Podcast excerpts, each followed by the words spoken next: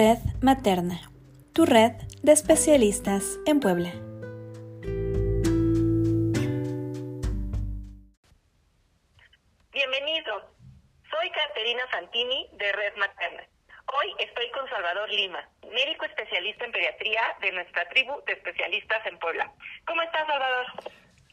¿Cómo estás? Mucho gusto estar en comunicación contigo ya por este medio y la verdad que muy contento, muy contento. Gracias por la por esta charla que vamos a dar esta entrevista.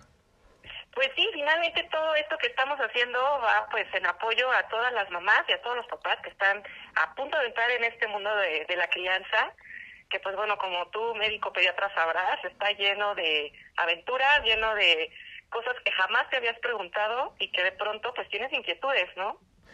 Sí, sin duda alguna. Me, me parece que hay las, las personas, las mamás, los papás están cada vez más informados y también con más información también se generan muchas dudas. Entonces creo que estamos en un muy buen momento para poder ayudar a todos nuestros papás y a nuestros niños. Así es. Entonces, pues mira, a mí me gustaría, Salvador, hablar de lo básico porque de pronto, como bien dices, hay tanta información que nos olvidamos de lo que importa, de lo más elemental. Entonces yo te quiero preguntar, ¿qué hace un pediatra? Bueno, el, el pediatra es el médico especialista en niños, por decirlo así. eh, después de estudiar medicina, estudias una especialidad entre 3 y 4 años de la especialidad de pediatría y pues te dedicas a ver a niños desde recién nacidos, ¿sí? Hasta la edad de 15, 18 años, ¿no?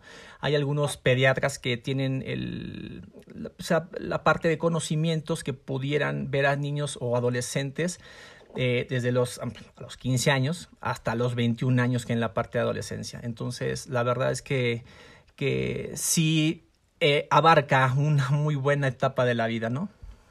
Sí, eso es lo que estoy viendo. Y finalmente entonces podemos entender, Salvador, que hay pediatras para cada momento de la vida del niño. Pues en general la, el perfil del pediatra es para, es para la, desde el nacimiento. Obviamente aquí está la subespecialidad de neonatología, que es una subespecialidad que se estudia dos años más después de pediatría.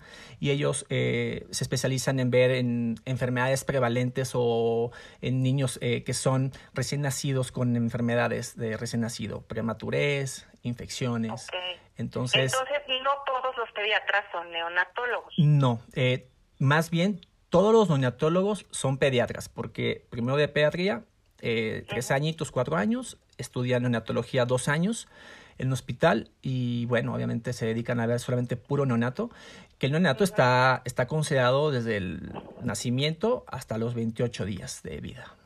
Ah, pues realmente es muy corto. ¿Y qué, sí. qué consejo le podrías dar a los papás y a las mamás que nos están escuchando al momento de buscar a un neonatólogo y a un pediatra, porque a lo mejor no son la misma persona. Claro, mira, generalmente, generalmente los, los especialistas en ginecobstetricia, que son los especialistas que ven al, al embarazo, que ven a, a, las mamás que están en preparación para embarazarse o ya están en embarazo, pues obviamente ellos tienen su equipo, su red de equipo, ¿no? Y uh -huh. ellos tienen la, la, la, gente que es la parte de, de su de confianza en este momento, pues los especialistas en pediatría o neonatología o neonatólogos pediatras, y esto genera pues la confianza como para saber que el médico pediatra o el médico neonatólogo está adiestrado y preparado para poder recibir a un recién nacido en buenas condiciones o en malas condiciones. Y esto que me mencionas nos resulta muy interesante, el hecho de que el ginecobstetra y el neonatólogo trabajen en equipo. Entonces diríamos que es importante, digo, a lo mejor no es necesariamente esencial, pero sí importante que, que sean parte del mismo equipo. En tu experiencia, ¿cómo es? Sin duda alguna, yo pienso que pues siempre en un, en un ambiente de quirófano eh, hay un ambiente bien, bien tenso, bien diferente para la mamá y para el papá. Entonces, sí. me parece que, que cuando ya eh, el, la pacientita, la mamá, está viendo a alguien conocido, que por ejemplo, pues su obstetra y, o, el, o el pediatra, neonatólogo, eh, ya se conocen, esto genera mucho con el tema de una atención prenatal por parte del pediatra, porque también puede haber una entrevista previa al nacimiento de, de, del bebé o de los bebés. Entonces, esto genera un poco más de confianza y sin duda alguna este equipo eh, se refleja mucho en el ambiente de un nacimiento de, un bebito y la, y la bienvenida se, se hace totalmente, totalmente diferente y en, una, en, un, en un modo, la verdad, bastante familiar. Y es lo bonito que lo disfrutamos nosotros en, a título personal.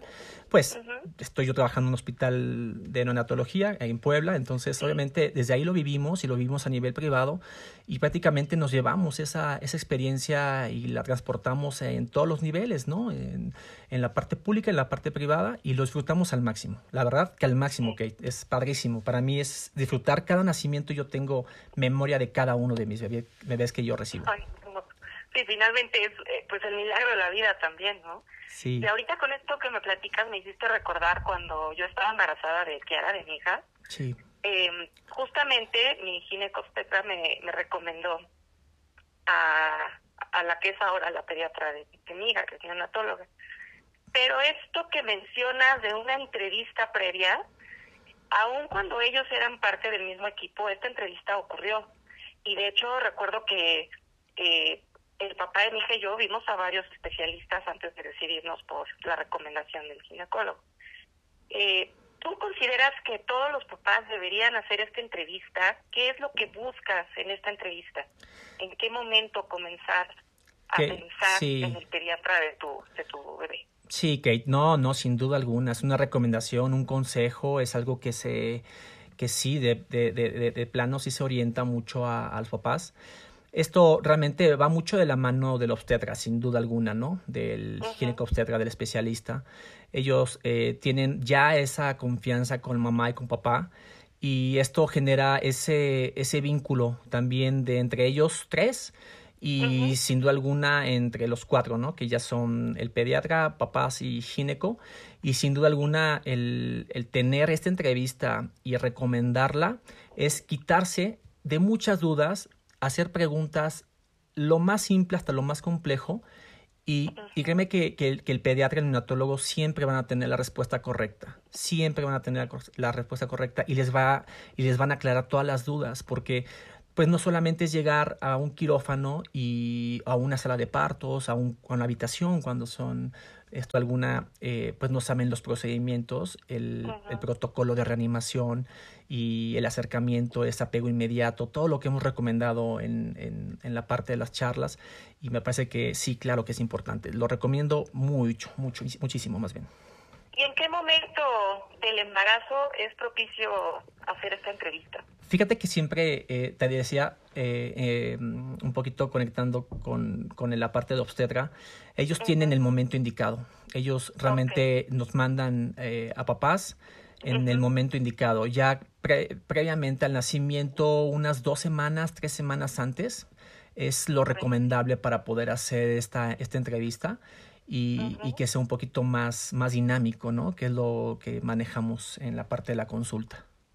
Claro, también eh, que creo que no vale la pena adelantarse tanto porque, bueno, al final solamente puede ser un factor de angustia adicional, ¿no? Es correcto. Es por eso unas tres semanas antes, dos semanas antes y realmente todavía que mamá eh, pueda trasladarse, pueda eh, viajar en auto, bueno, que pueda subir escaleras, que pueda caminar también. Sí, es un muy buena, muy buen momento para hacer esta. No es entrevista, fíjate, fíjate que, que es la parte, eh, ese factor de que vamos a hacer tan diferente, porque pues es una charla. Yo siempre le digo a mis papás cuando los, los conozco y me encanta porque los veo y lo dije en, en alguna entrevista también, en una charla, que la separación que tenemos de papá y mamá a nosotros, pues siempre es que te ven de una forma, pues obviamente no te conocen y el tener ya esa empatía y ese contacto verbal y, y explicar y, y, y, que sepan que también nosotros vivimos esto plenamente, ellos, uh -huh. ellos tienen ese vínculo y generan mucha confianza. Bien. Salvador, ¿y qué tipo de preguntas deberían preparar los papás para esta charla o este encuentro con el pediatra? Fíjate que... Es lo importante que, ahí, aparte sí. de que conectes como persona, ¿no? Sí, fíjate, fíjate que las, eh, las preguntas prácticamente sí las tienen elaboradas muchos papás. Fíjate que los que llegan a una entrevista, a una charla de atención prenatal, es que si te puedo decir qué es lo que tiene que preguntar, son muchísimas cosas, ¿no?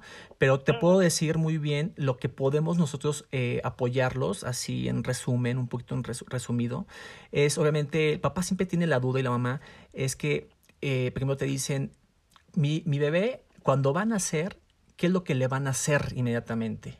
¿Me lo van a dar o me lo van a quitar? Es una, creo que de las preguntas más básicas que, que ellos hacen y de las que realmente de ahí parte la, la charla con nosotros. Entonces, nosotros, pues, obviamente, en esta, en este modo que tenemos, en esta sensibilidad de hacer un apego inmediato con mamá, cuando es un parto hasta una cesárea, o cuando es eh, la mamá, mamá que no esté en condiciones, molesta porque realmente, eh, bueno, a lo mejor a veces hay urgencias, el papá es el que puede hacer ese, ese apego inmediato y aquí hacemos el papá o mamá canguro, ¿no? Que ya tiene muchos años, ya tiene muchos años.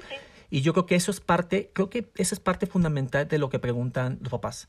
Segundo, te van a preguntar mucho eh, en qué momento va a pasar contigo la habitación, ¿no? Eso también es importante. Eh, te van a decir qué tipo de leche le van a dar, ¿no? Nosotros somos pro lactancia, no nos gustan para nada las, los sucedáneos de leche eh, humana y creo que también son parte de las preguntas. Eh, sin duda alguna, siempre priorizamos la lactancia materna. Hay algunas condiciones que sí generan un poquito de, de, pues de condiciones para poder dar algún sucedáneo, pero solamente son especiales. Pero en sí, en sí es lactancia materna y creo que es una de las preguntas también importantes. La otra son, ¿qué vacunas le van a aplicar al, nacer a mi bebé?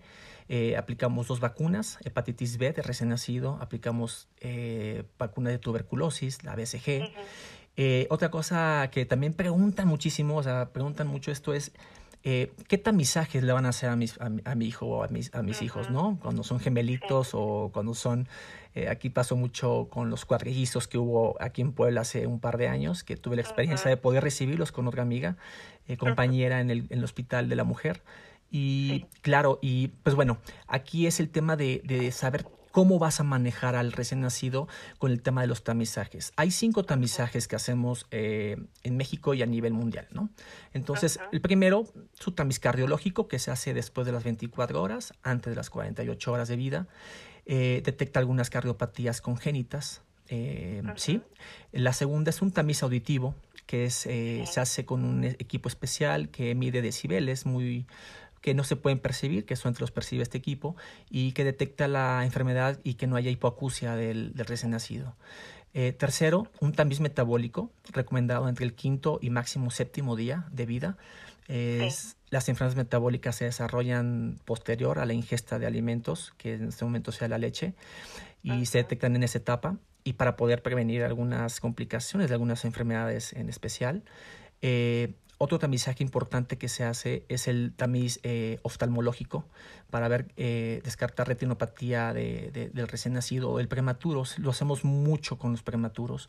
Hay las, las, las, los vasitos sanguíneos del ojito son tan friables que pueden, eh, pueden sangrar y obviamente pueden conducir a una ceguera de un recién nacido, ¿no? Y el último tamizaje que hacemos es un tamiz pélvico tamiz de caderas para descartar alguna enfermedad de cadera como tal. Me parece que son de las preguntas que también hacen mucho los papás, ¿no?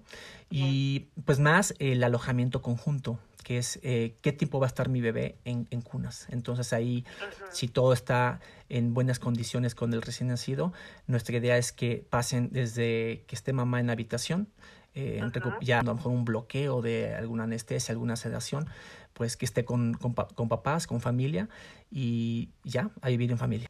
Hay casos también en los que a veces el pediatra solo atiende en su consulta privada, pero a lo mejor no está en un hospital. Eh, en este sentido, ¿qué es importante saber qué es lo, lo mejor?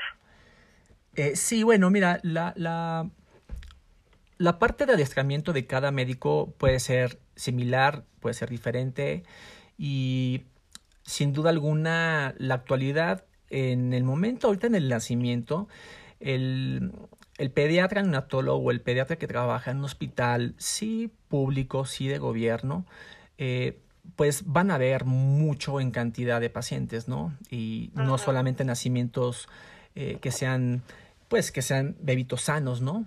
Eh, sino también nacimientos con bebitos enfermos que necesiten de nuestros cuidados. Y sin duda alguna, el que uno esté empapado y esté actualizado en la parte desde una, bueno, obviamente, para poder recibir un bebé tiene que estar uno certificado para reanimación neonatal. Entonces, eh, es, es, un curso, es, una, es un examen que nos aplican a todos los especialistas que vemos niños, a los pediatras, a los neonatólogos pediatras. Y bueno, lo puede hacer quien sea, obviamente, personal de salud, pero pues el que trabaja en un hospital de, de materno infantil o materno neonatal como tal, pues está obviamente ¿no? De, de, de, una reanimación que pueden ser básicos o pueden ser complejos, ¿no? Pueden ser avanzados, ¿no? Sin duda alguna, creo que esto sí marca un poquito más el, pues el, el adiestramiento de cada médico.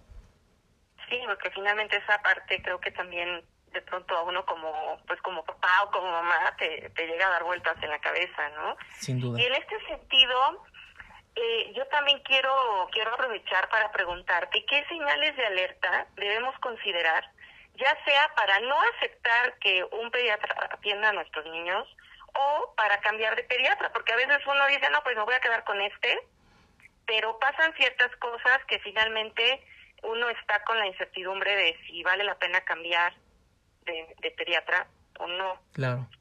¿Qué, señales de alerta crees que, son las más...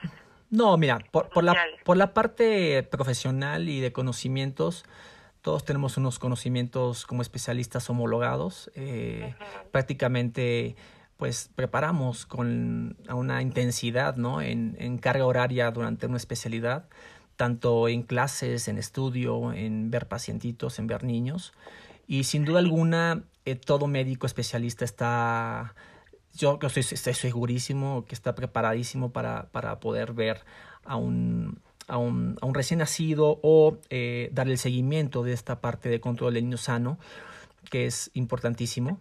Pero pero eh, si tú me preguntas en qué momento tiene que cambiar eh, el, pacientito, papás, el pediatra, yo te diría que, que no, que no lo cambien, que, que tengan confianza, que tengan confianza. La verdad es que lo primero que tiene que existir es confianza. Solamente es el, esa urgencia, ese, el llamado a, a, tu, a tu médico de confianza por una urgencia eh, de tu bebé y que a lo mejor no te conteste, no tenga en ese momento el teléfono el médico o que esté en una urgencia o que esté, eh, no sé, con alguna otra labor. Y realmente es ahí cuando a veces eh, papás, se, papás se pueden llegar a un poquito a, molestar o a sentir, pero, pero es por eso, a lo mejor pues empatía también puede pasar, ¿no? A veces sucede que no hay confianza, no hay empatía y, y con todo justa razón pueden cambiar, ¿no? Vaya, no están obligados a quedarse con el mismo médico, siempre alguien más eh, buscan, buscan otra opinión y pues creo que no tenemos ningún problema por esa parte, pero yo que te puedo recomendar que tengan mucha confianza con su médico especialista y que estén bien, bien, bien eh, vinculados a él y que tengan toda la confianza y que despejen todas las dudas y que la verdad eh, para nosotros realmente el que tengamos esa confianza de los pacientes nos genera bastante bienestar. Claro, porque finalmente si tú ya decidiste ser o si ya los papás decidieron ser prolactancia y el pediatra con el que estás, pues a lo mejor no lo es tanto, pues simplemente ahí no va a haber Sí, sí. Comunicación. Sí, sin, sin, duda, yo creo que esta parte, papás, te digo, en, en un principio de, de, esta charla me estabas, eh, te estaba diciendo, ¿no? Hay mucha información, el papá está tan informado, están tan informados que la verdad que, que son los que llegan con todas las preguntas, ¿no? Con el tema de, de la alimentación. Y obviamente, pues cuando ya saben, ya toman a veces hasta cursos, eh, se asesoran de, de forma independiente pues realmente ya saben que, que, quieren, que quieren lactancia materna para el recién nacido y sí, claro, si llegamos a tener algún, pues bueno, pues alguna recomendación que no esté justificada, pues obviamente eso va a generar un poquito de, de disconfort, ¿no? Así es. Y yo te decía que yo te iba a preguntar cosas muy básicas, porque bueno, creo que son las cosas que de pronto uno habla desde su experiencia, ¿no? Que a mí me hubiera gustado también preguntarle a alguien, ¿no? Sí. Eh, pero ahorita mencionabas esta situación de no, mis sugerencias no cambien de pediatra. ¿Por qué es importante, Salvador, mantener al pediatra durante todo el crecimiento del niño? Al mismo pediatra. Mira, eh, yo te decía en un, en un principio también de la, de la charla que en la atención, en la consulta prenatal, cuando existe y cuando realmente esto lo sugerimos de verdad, como no tienen idea, el, yo, yo sin duda alguna, eh, hay una palabrita que me gusta mucho, se llama contención. Eh, contención y este, la segunda es vínculo. Entonces, me parece que cuando existe este tipo, estas dos palabritas, estas dos eh, constantes importantes, me parece que, que, el pediatra es el indicado, es el indicado para que siga viendo a tu bebé, a tu, a tu, a tu niño, desde el recién nacido hasta la parte de adolescencia, ¿no? Cuando ya los vamos soltando y, y ya, van ya van presentando algunas enfermedades que son prevalentes de esa edad y que a lo mejor ya tiene que, que, que, estar otro médico de, de otra área, ¿no? Pero sin duda alguna te puedo decir que si hacen un vínculo y tienen esa contención de su médico, la verdad es que sería súper recomendado que siguieran con, con, este, con este pediatra, ¿no? Ya si por alguna por algo en especial quieren hacer el cambio, bueno, obviamente no están obligados a quedarse con el pediatra, pero bueno, pues la idea es que se queden, ¿no? Que estén con él. Fíjate que bueno, mi, mi hija tiene a su pediatra, te digo, desde que, o sea, ella fue la primera que, que la recibió, ¿no? Sí. y el vínculo que han ido generando ambas, sí con nosotros como papás, pero ellas dos, a mí me causa mucha confianza porque pasa esto que tú estás diciendo. Es la contención y el vínculo de una manera muy especial. En el sentido, por ejemplo, mi hija fue prematura. Entonces, ella siempre ha estado por debajo de cualquier métrica de peso. Sí. además, pues nosotros en nuestra en nuestra fisiología pues somos personas delgadas. Entonces, eh, ha sido muy mucho alivio esta confianza de la cual nos hablan, porque finalmente, eh, pues mi hija nunca nunca va a estar en una línea de peso, digamos, estándar, ¿no? Claro, claro. Y este, este sentido, pues la pediatra llegó un momento que nos dijo, a ver, es que ya te tienen que calmar, ella come bien, ella no está enferma, ella, eh, así es, ¿sabes? Sí, Y entonces toda esta situación que uno va desarrollando con los años, este vínculo, pues el pediatra creo que se vuelve una de las personas más importantes de tu vida eh, como mamá y como papá, y una de las personas más importantes en la vida del niño. Porque también en esta transición a la adolescencia, el niño, que digo, yo lo veo con mi hija, la confianza que tiene con su pediatra para expresarle los cambios físicos, emocionales propios de la pubertad, eh, es una maravilla te abre un panorama de todo lo que tu hijo va necesitando en, ese momento, ¿no? Sí, fíjate que me lo estás platicando y la verdad, si tú me estás platicando tu experiencia con, con, tus, con tus niñas, pues imagínate, tú dices el vínculo, ese vínculo que tiene tu, tu, tu hija con, con su médico, quien, reci quien la recibió y quien y quien se, da, se dan confianza, ¿no? Porque al final, bueno, tú tienes la confianza plena también de, de, tu pediatra, pero el que, se, el que se gane la confianza, nosotros como especialistas, de un niño, de un niño, que cuando ya está en la etapa de que ya se puede expresar, ya puede, ya puede hablar, ya se puede comunicar, y que te lo, y que te lo, pues te lo refiera, te lo demuestre, la verdad, Kate, esto es algo padrísimo para nosotros. Es en serio que yo creo que son de las satisfacciones como especialistas que, que tenemos en el consultorio y en nuestras vidas, ¿no? Nos llevamos a, nuestra, a nuestras casas, esta, esta, sensación, esta sensibilidad. Y pues, ¿qué te puedo decir, no? Pues también somos papás y soy papá y obviamente pues pues yo lo vi, yo lo vivo y también lo, lo viví y lo sigo viviendo y, y, pues créeme que para mí es una experiencia, ¿no? Siempre digo que, que, que mi hija ha sido para mí, la verdad, es, ha sido la maestra de, de, de, mi vida, pues me ha, me ha, enseñado todo, ¿no? A ser papá, a ser mejor persona y a tener esa empatía con los niños, a entenderlos un poquito más y, a, y hacer todo el tema de, de esa, ese vínculo con ellos, ¿no? Sí, y pues finalmente se trata también de hacer equipo con tu pediatra. ¿De qué manera en tu experiencia los papás podemos hacer equipo con, con el pediatra que hemos elegido? Yo, y aquí esta parte es bien importante, que bueno, eh, comunicación. Esa es la palabra, comunicación.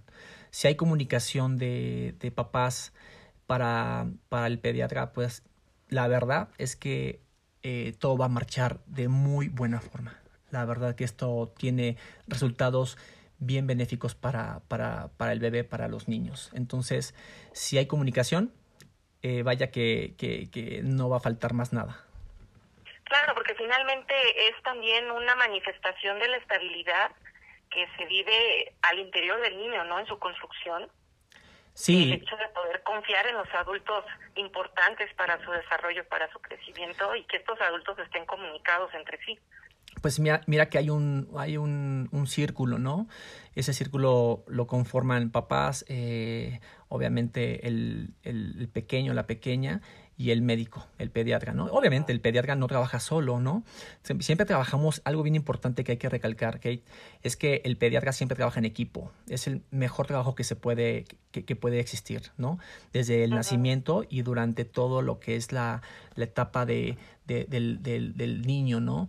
Entonces me parece que, es importante también recalcar esa parte porque si tú me preguntas, es que el único pediatra que la va a ver del recién nacido hasta, hasta la parte de adolescencia va a ser el único, te voy a decir que, que sí, bueno, siempre la consulta van a hacer con, con su médico, pero nosotros trabajamos siempre en equipo, siempre en equipo y siempre en pro de, de, la vida, en pro de que el bebito y el niño o la niña estén sanos, salgan, estén bien, prevenir enfermedades o en su momento de alguna enfermedad ayudarlos a que, a que, a que se curen.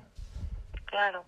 Sí. Y sí, claro, porque finalmente el equipo es básico en todo lo que tiene que ver con crianza. Creo que algo que, que aprendimos mucho en las charlas de nuestro evento de Red Materna es que realmente la crianza, el crecimiento de un niño eh, parte de muchas aristas, de muchas de muchos ingredientes que sumados entre sí pues van construyendo, van construyendo.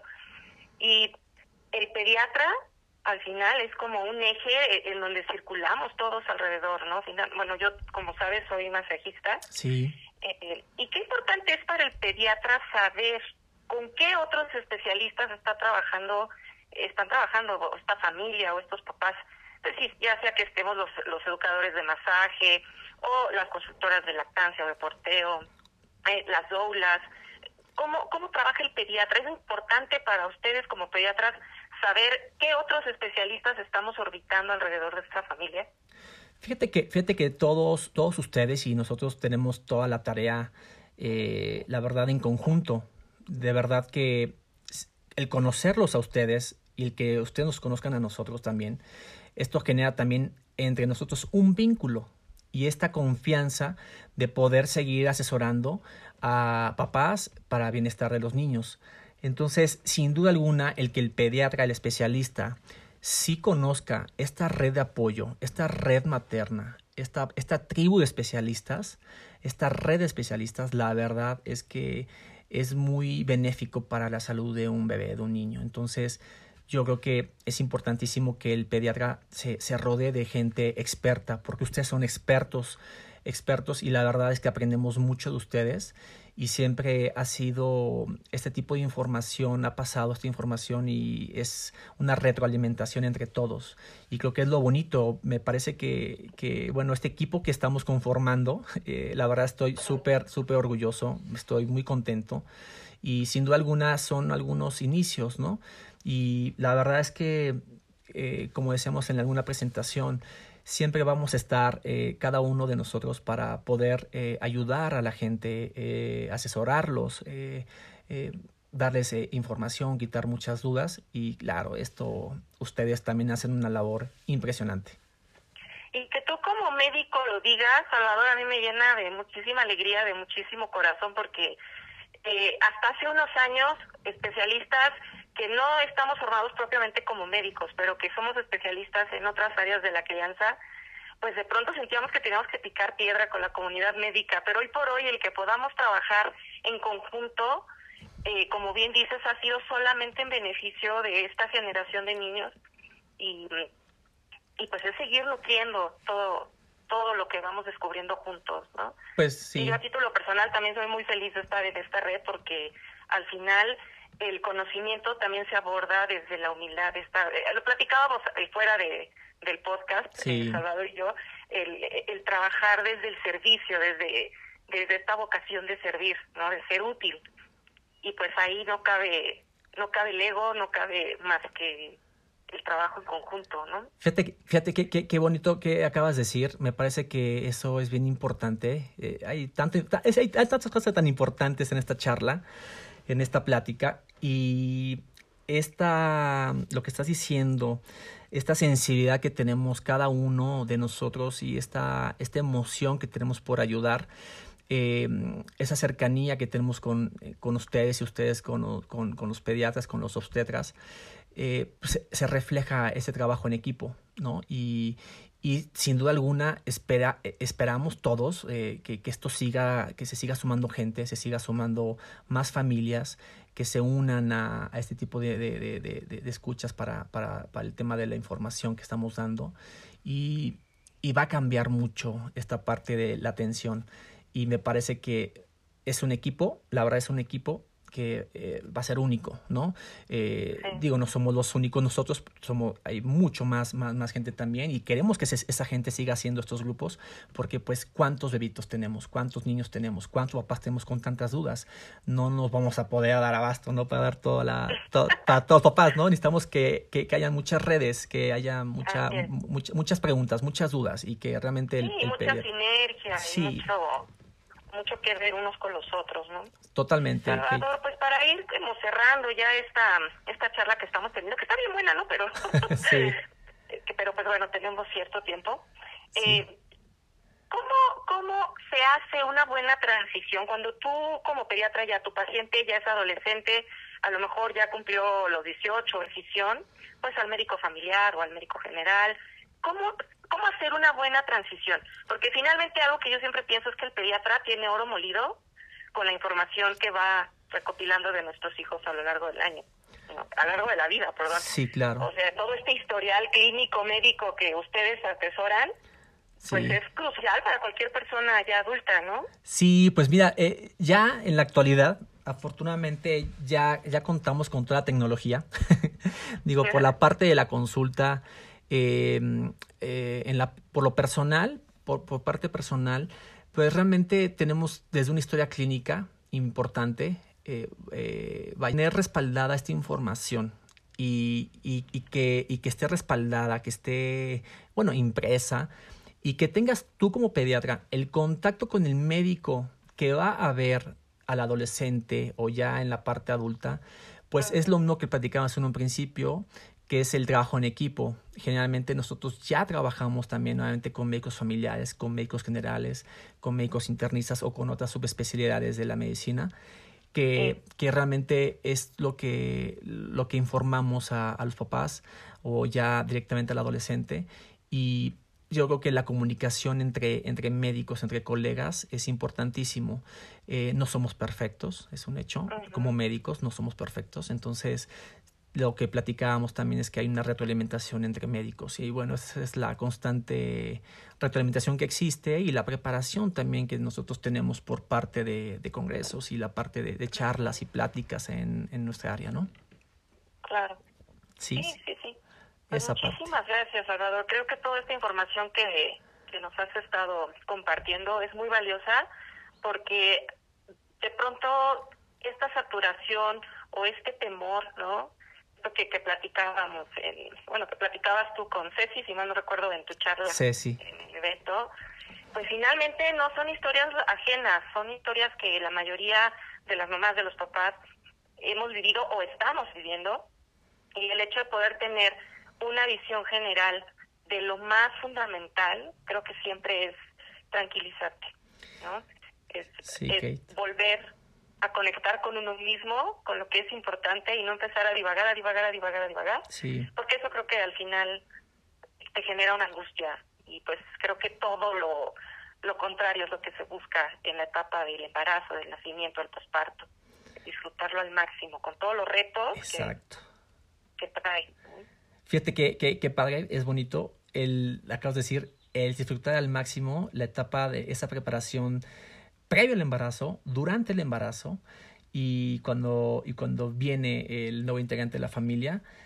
Eh, qué bárbaro, siempre el que el familiar, el papá, sienta en nosotros, en, en, esta red materna, esa confianza, ese vínculo, esa contención, eh, el nacimiento y la llegada del nuevo integrante se vuelve único, se vuelve único, se vuelve especial, se guarda en estos recuerdos de por vida, eh, con o sin fotos, ¿no? Eh, me parece que esto es lo, mucho, muy rescatable, ¿no? De, de, de, de, esta, de esta bienvenida y me parece que disfrutamos al máximo con ellos también.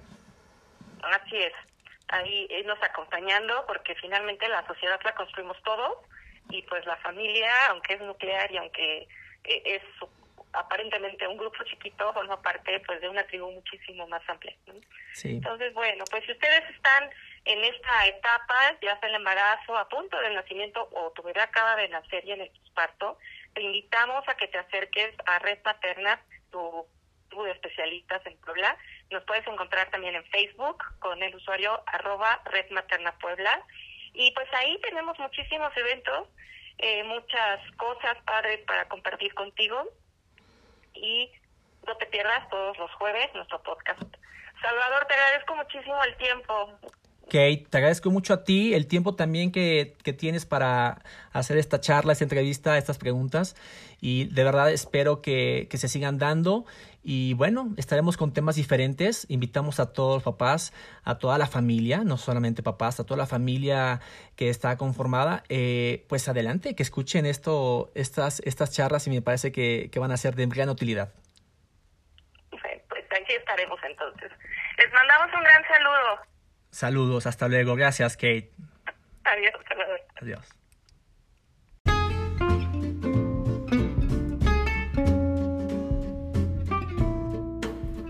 Esperamos que hayas disfrutado escuchar a uno de nuestros especialistas.